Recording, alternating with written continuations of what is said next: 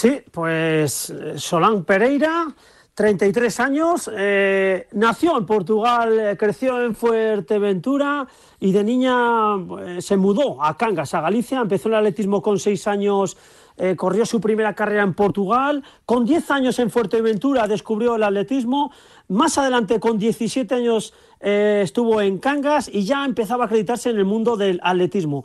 Además es una chica con la cabeza muy bien amueblada, ya que siempre ha compaginado lo académico con lo deportivo, de hecho es licenciada en INEF. En categoría sub-23 empezó a ganar títulos de campeona de España en atletismo, tanto en 1500 como en 3000. En el plano nacional como absoluta, seis títulos de campeona de España, cinco en 1500, uno en 3000.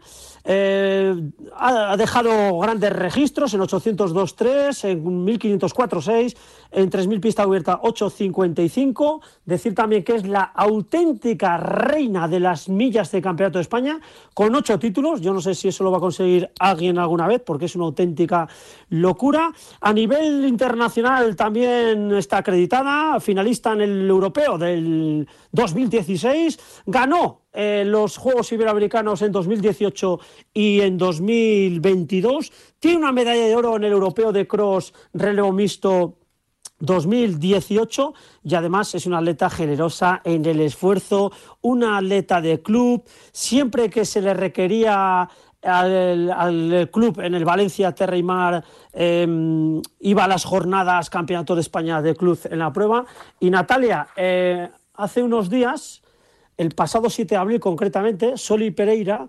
anunciaba en sus redes sociales su retirada del atletismo de la alta competición. Em, ha dejado bueno, huella, una atleta fabulosa.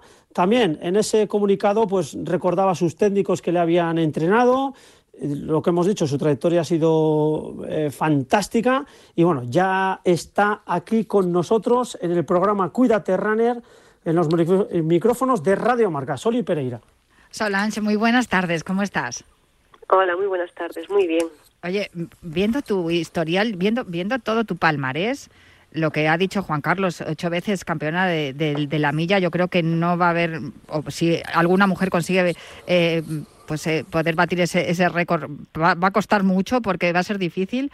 Tienes 33 años, en realidad por favor, cuéntanos por qué te retiras, porque yo creo que mm, sigues siendo un atleta, un atleta que, que, eficiente, ¿no? Y que puede dar buenos resultados. Supongo que lo has madurado mucho.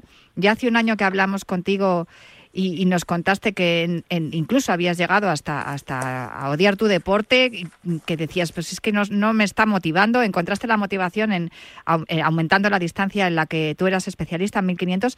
Pero este año, ¿qué ha pasado para que definitivamente decidas eh, colgar las zapatillas? Bueno, pues no sé, no, ha pasado nada malo, pero, pero sí que es verdad que bueno, pues llega una edad en la que tienes más inquietudes fuera del atletismo que dentro de él y, y bueno, pues es eso, que no, no tengo la misma ilusión y creo que no estoy dispuesta ya a sacrificar lo que sacrificaba para o esforzarme lo que me esforzaba para rendir y llega un punto en el que pues haces los entrenamientos por rutina más que por la motivación que puedas tener y bueno pues te empiezas a plantear si es un buen momento para dejarlo. Y, bueno creo que ahora mismo era el mejor momento. Eh, el cuerpo me lo pedía y la cabeza sobre todo también. Entonces eh, nada pues creo que a día de hoy estoy orgullosa de, de haber tomado esa decisión y estoy contenta y a empezar una nueva vida. Eh, supongo que cuando uno toma esta decisión es porque realmente también tienes una salida, ¿no? ¿Hay algo que tienes ahí que a lo que te estás dedicando ahora especialmente que te está ofreciendo esa motivación que ya no te ofrece el atletismo de competición? No, realmente no, no tenía nada, ni, a ver, así que hay algo ahora mismo, pero no, no tenía nada. Eh, de hecho, fue una decisión que tomé de un día para otro, eh, en un entrenamiento justo, en mi cabeza, pues lo, me vino la, la, el planteamiento ese de dejarlo y lo valoré, lo valoré con mi familia, lo valoré con, con mi entorno más cercano, con mi entrenador y demás.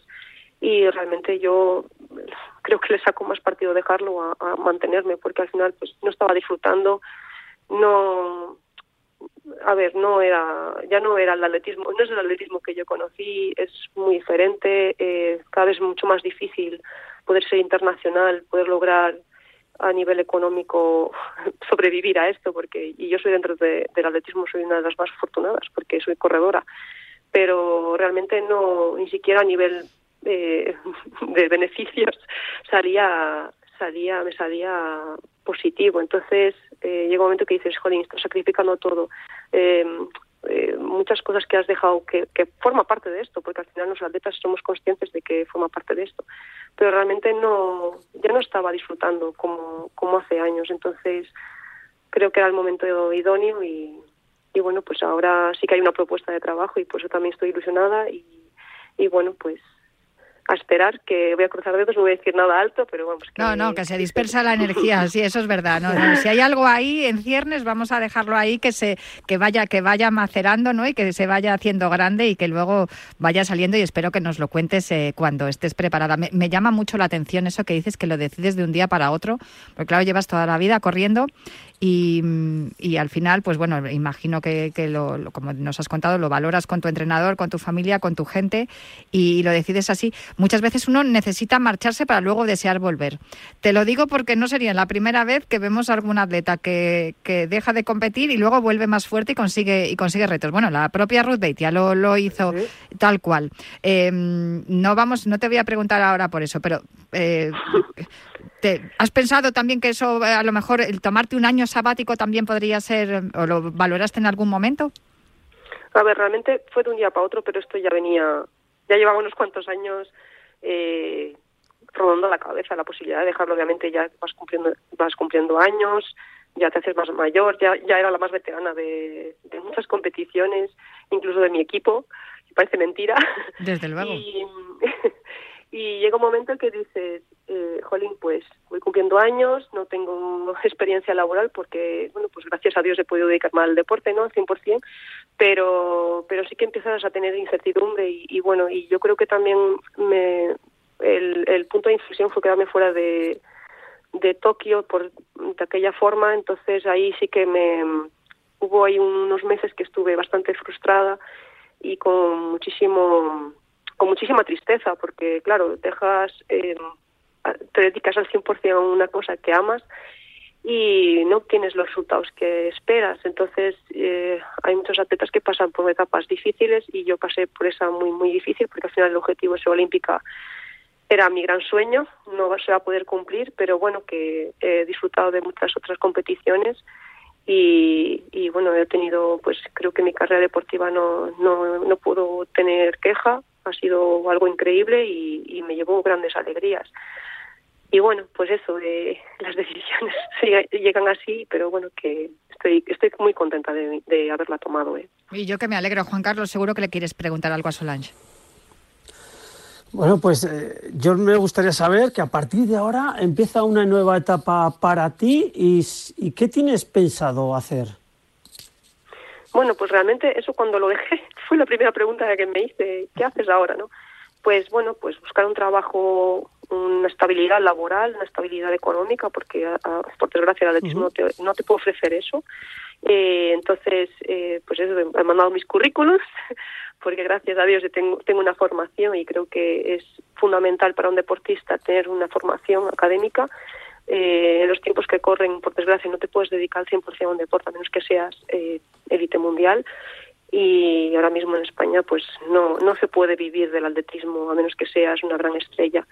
Y yo creo que formación académica es fundamental y para que los compañeros que se decidan retirarse en un futuro, pues no se encuentren perdidos, eh, que igualmente se van a sentir un poco perdidos porque yo, yo con formación académica no sabía dónde enfocar mi, mi futuro, pero bueno, creo que va a estar vinculado con el deporte, eh, estamos cruzando dedos, y, y, bueno, yo siempre voy a estar relacionada con el deporte porque es algo que también me he formado, no soy licenciada en Ciencias de la Actividad Física del Deporte, tengo el título de entrenador nacional, y, y bueno, además he, he, seguido formándome en otros tipos de cursos, así que yo creo que, que todo pinta bien para seguir eh, bueno, pues enfocada y relacionada con el mundo del deporte. Al final llevas un recorrido vital que ha estado eh, ligado al deporte de alta competición, seguramente que, va, que vas a encontrar muchas muchas salidas, muchas opciones a, para poder dedicarte también con tus, tus, conocimientos académicos y tu experiencia tu experiencia como atleta profesional. Yo estoy convencida de que, de que el trabajo que realizas a partir de ahora va a ser muy valioso. Pero también, eh, fíjate, mm, me empiezo a plantear, eh, tienes el curso de entrenadora, ¿te has planteado también eh, organizar algún grupo de entrenamiento? Bueno, nunca, no voy a decir que no, yo estoy dispuesta a todo, ¿no? Pero bueno, con calma, vamos poco a poco. Vale, vale. Yo no, yo no me cierro puertas, obviamente, pero bueno, que, que sí, que pinta todo muy bonito cuando acabas la carrera deportiva y dicen, ah, Colín, que no te va a contratar, ¿no? Pues eh, vivimos un poco engañados. Eh, ser deportista no te abre tantas puertas. Eh, mucha gente pues busca eso, experiencia laboral y, claro, por desgracia no la tenemos nosotros. No, con una persona que se dedica al 100% a entrenar y a vivir de esto, pues no, no acaba, acaba sin tener experiencia. Es verdad que el deporte te da muchísimas habilidades y muchísimas bueno pues valores y, y, y herramientas que mucha gente no puede tener, no tiene porque no ha vivido ciertas cosas que hemos vivido nosotros. Pero claro, eh, llega la hora de hacer un currículum y a mí me ha pasado que no sabes ni siquiera cómo expresarlo en un papel y, y eso, bueno, pues eh, necesitas un orientador y que te ayuden a, hacerlo. Yo gracias a Dios he podido tener mm, pues varias amistades que me han ayudado, eh, mi familia, mi hermana me ha ayudado mucho y bueno, pues enfocar un, un currículum enfocado a eso, a buscar un trabajo relacionado con con lo mío, primero tener pensado realmente dónde vas a enfocarlo y bueno, pues eso, hay que buscar ayuda, que muchas veces eh, por orgullo, por, por querer hacerlo todo tú, porque no quieres ayuda, eh, se cierra una, muchas puertas y no busca ayuda, pero hay que buscar ayuda. Bueno, dicen que cuando se cierran una puerta se abre otra. ¿Con qué te quedas? Es la última pregunta que, que te hacemos. ¿Con qué te quedas de todo de toda tu experiencia como atleta profesional? Uf, me, quedo, me quedo con muchas cosas. Al final el atletismo me ha dado me ha dado una vida realmente.